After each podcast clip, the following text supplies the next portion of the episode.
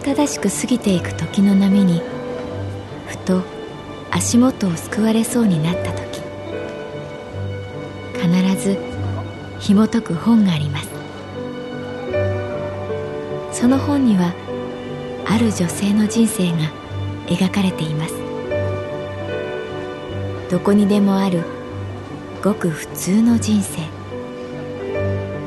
でも本の中の彼女に出会うと心の湖に波紋が幾重にも広がるようにゆっくりと優しい言葉が満ちていきます。今日はどんな彼女に会えるでしょうか？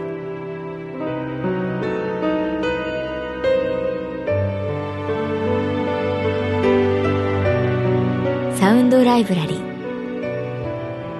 世界に一つだけの本。朗読は私木村多江がお送りいたします。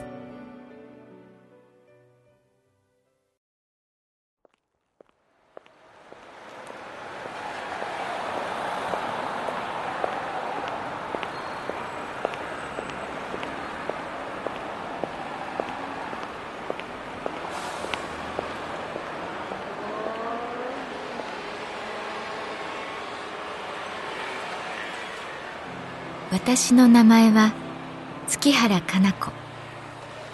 旅行会社に勤めている。少し汗ばむくらいの春の陽気だった。入院している成美さんに外出許可が出たので一緒に水族館に行くことになった。成美さんは私の大切な人。血液の病気が再発してずっと入院している。なんかさサメが無性に見たくてね。黒縁眼鏡をすっと持ち上げて彼は木漏れ日のように笑った。その水族館は東京の下町にあった。最近できたばかりらしい。場内に入るとアロマの香りがした。頭がすっきりしそうな柑橘系の匂い。日曜日の夕方。家族連れや若いカップルが多い。薄暗い照明に浮かび上がる水槽。最近の展示はやっぱり洗練されてるな。成美さんが眩しそうにクラゲを見ながら言った。透明なクラゲにいろんな色が当たって綺麗だね。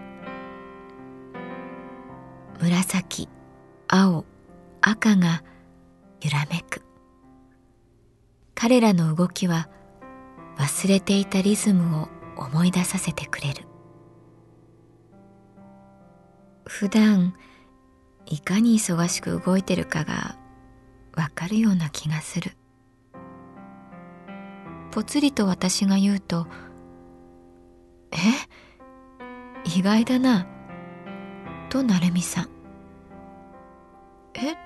どういうこと?」あいや。月原さんはさいつも自分のペースを保ってるように思っていたから。水クラゲみたいに？あ ごめん。そういう意味じゃなく。お互い顔を見合わせて笑う。なぜだろう。この人にどこかに誘われるとドキドキする。嬉しい胸の高鳴りもあるけれど何か悲しい告白があるんじゃないかと身構える。彼はクラゲの動きを目で追いながら言った。確かに僕らは生きるリズムを忘れているね。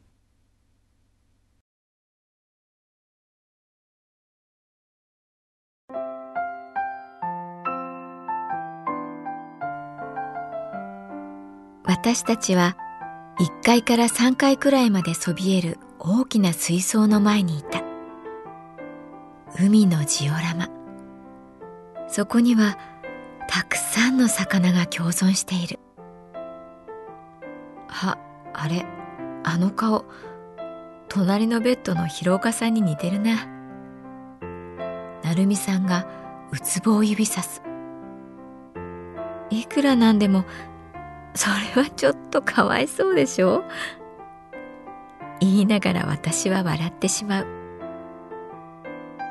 ワニという名前のサメがゆっくり近づいてきた。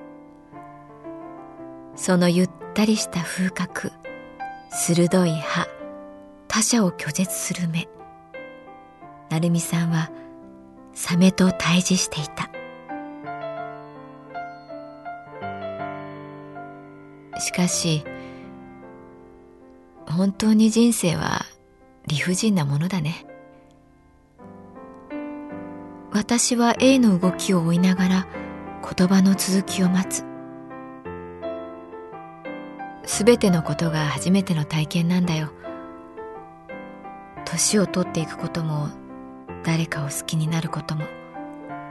やがて死んでいくことも。一つとして二度目はないんだよね。それに気づいた時僕はね眠れなくなったよ。怖くてさ。あのサメは怖くないのかな。これから自分に起こる出来事が。目の前でサメはさっと方向を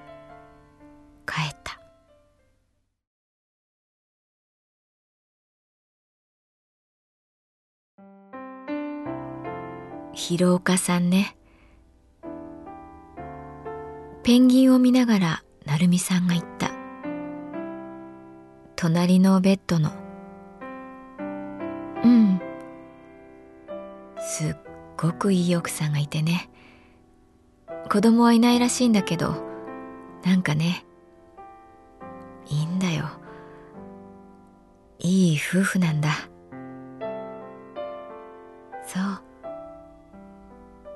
ちょうどそうだな。あああそこ。あの岩に並んで上を見上げている2羽のペンギンいるでしょ。あれみたい。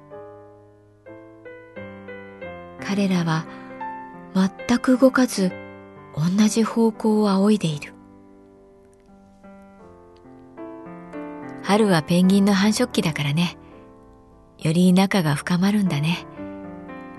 マゼランペンギンは特に夫婦仲がいいんだ。片方のペンギンが「おう!」と泣いた。広岡さん小さな自動車整備工場をやっててね。ずっと奥さんと二人でいろんなこと乗り切ってきて。一度奥さんがお見舞いに来た時広岡さんが検査かなんかでいなくて話したんだ。奥さんと二人でね。ペンギンたちは本当に動かない。私は濡れた彼らの黒い羽を見ていた。あの成美さん私正直もうどうしていいかわかりません。あの人がいなくなったら私どうしていいかわかりません。そう言ってさ。奥さん泣いたよ。そう。でも奥さん成美さんにそんな風に言えて少し楽になったんじゃないかな。だといいけど。ああ月原さん。何？今日ね水族館に来て改めて思ったけど。うん。僕らはさ魚が泳いでいるのを見ているようで実は魚が作った水の揺れをね見ているんじゃないかな。さっきサメがこっちに向かってきてやがて去っていく時思ったんだ。僕はサメよりあの水槽の水の行方を見ていたんだってね。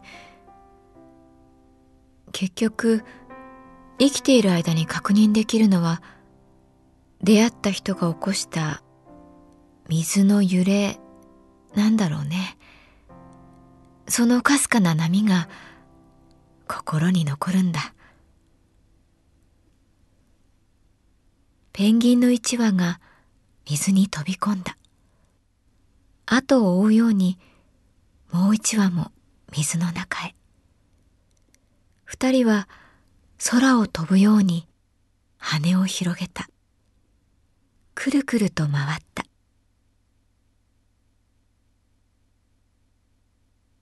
成美さんの心の揺れがくりと私にやってきた。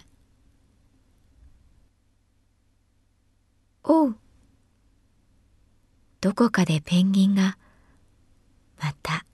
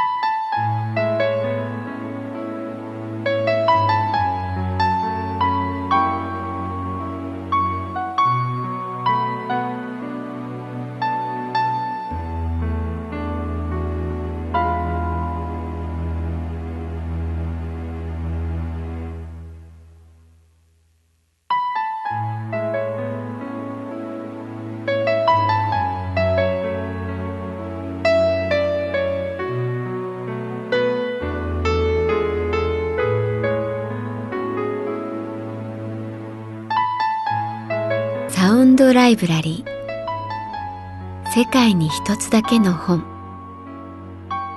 作北坂雅人。演出広島聡。朗読は私木村多江でお送りいたしました。